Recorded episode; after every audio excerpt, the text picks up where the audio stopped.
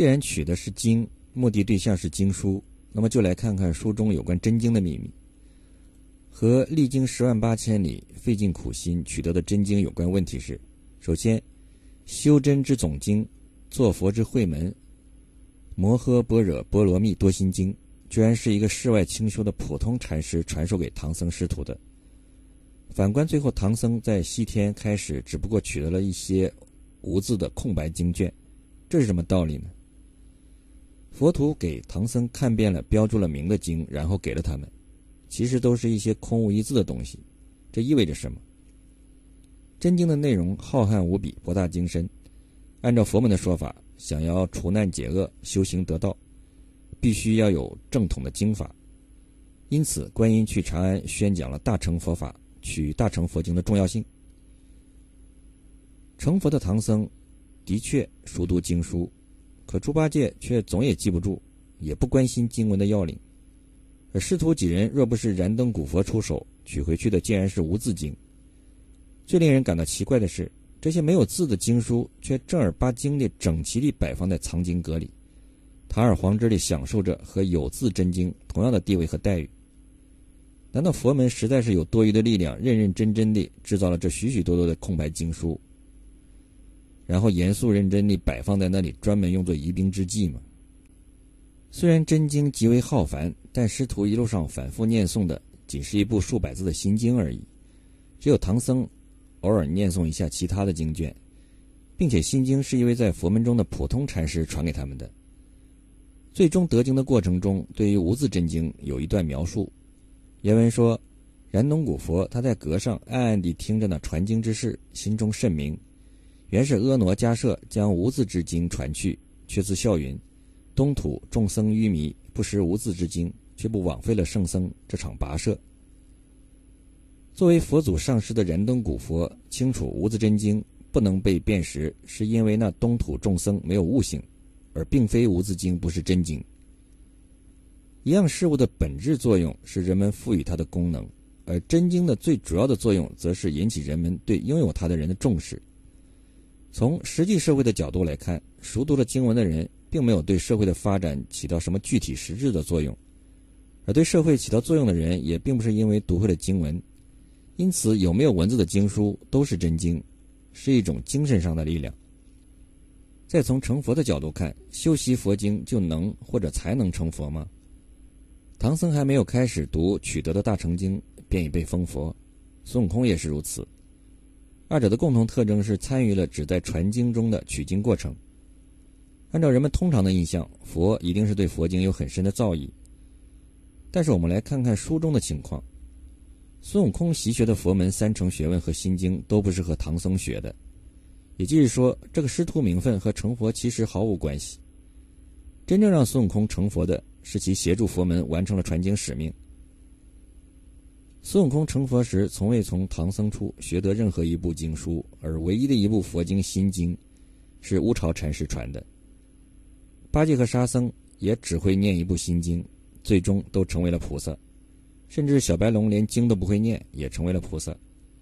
这其实暗示了取经的真实本质目的。佛门常说“心即是佛，佛即是心”。却从未有过经中有佛的说法。那么是经文重要还是过程重要呢？看来取经传经的过程才是真的重要，才是真正的目的所在。在《西游记》主要人物中，取经师徒里的唐僧和孙悟空最终结局都成了佛，而另外两位还没有达到成佛的资格，被封为菩萨罗汉。成佛，这是一个最重要的果，也可以说是取经人的一个重要的目的。人们通常的概念是一个人因修行高，从而得到佛的称号。佛的本意是觉悟者，而真正的佛是什么？这在第十四回“心源归正，六贼无踪”中开篇有提到过。诗曰：“佛即心兮，心即佛。心佛从来皆要物。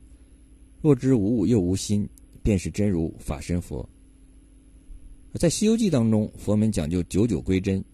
是通过历经艰险获得修行重视和提升，才能最终有机会成佛。九只是一个多的意思。唐僧取经最终成型，便历经长久，还有九九八十一难。沙僧吃了九个去取经的和尚，这九个和尚十分特别。唐僧是为取经实事修行，沙僧也刚好吃了九个取经和尚，可见成佛是极为不易的。那么在《西游记》当中，究竟怎样才能成佛呢？有哪些因素会对成佛有影响呢？成佛的方式包含着哪些深层的背景？隐藏了哪些不为人知的秘密呢？首先一个问题，唐僧一个念头认定遵守佛门应该不杀生才行，杀生是否会影响在《西游记》中成佛呢？唐僧成佛有其根源，一路恪守佛门不杀生的原则，那么这个原则是《西游记》中成佛的条件吗？来看看同样成佛的孙悟空的行为，除去一路上打死的上万名小妖之外，在已经弃道从事。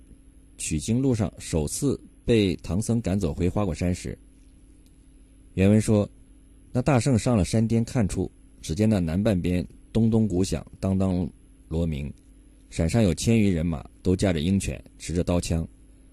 大圣坐起这大风，将那碎石乘风乱飞乱舞，可怜把那些千余人马一个个石打乌头粉碎，杀飞海马俱伤。杀完这一千多人。”后来，孙悟空又和唐僧去取经去了，最终成佛，未受此影响。而唐僧则继续坚持他的不杀生的原则。看来，这成佛的标准并不像唐僧想象的那样。不过，唐僧原本也并不是为了成佛，而是为了普度众生。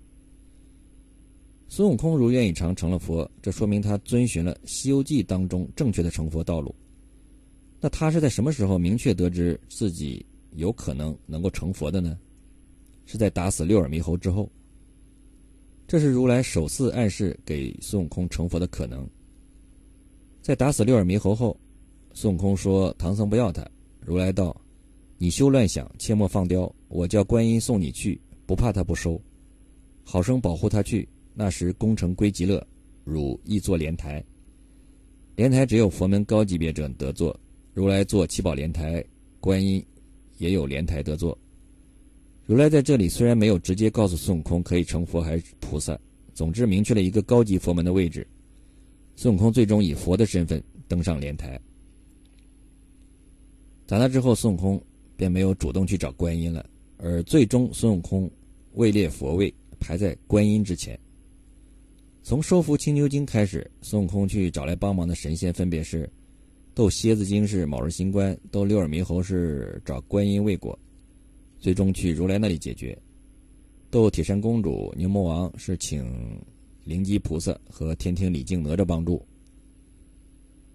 斗九头虫请的是二郎神兄弟。小雷音斗黄眉请的弥勒佛。朱子国是金毛吼在走投无路时，观音主动前来收回自己的坐骑。收蜈蚣精是毗蓝婆菩萨。收降狮驼岭三魔是请的如来和文殊普贤。降服白首精是请的李靖和哪吒。灭法国观音主动来提醒取经队伍之后就返回了。收比丘国白鹿是寿星，花皮豹子精是自行解决的。奉仙郡是去求玉帝，收九头狮子是太乙天尊。降服犀牛精请的是四目琴星，收玉兔是太阴星君。可见从青牛精之后，观音在取经途中起到的实际具体作用被主动或被动的变得十分有限了。而取经的执行主导者是孙悟空。所以，孙悟空最终位列观音之前。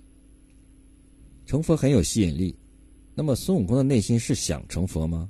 成佛是其主动的选择，还是被动无奈的接受呢？成佛对孙悟空来说是一个喜剧的结果，还是一个悲剧的结局呢？想当初，孙悟空是想与玉帝平级，做齐天大圣的。读者可以针对此进行进一步的思考。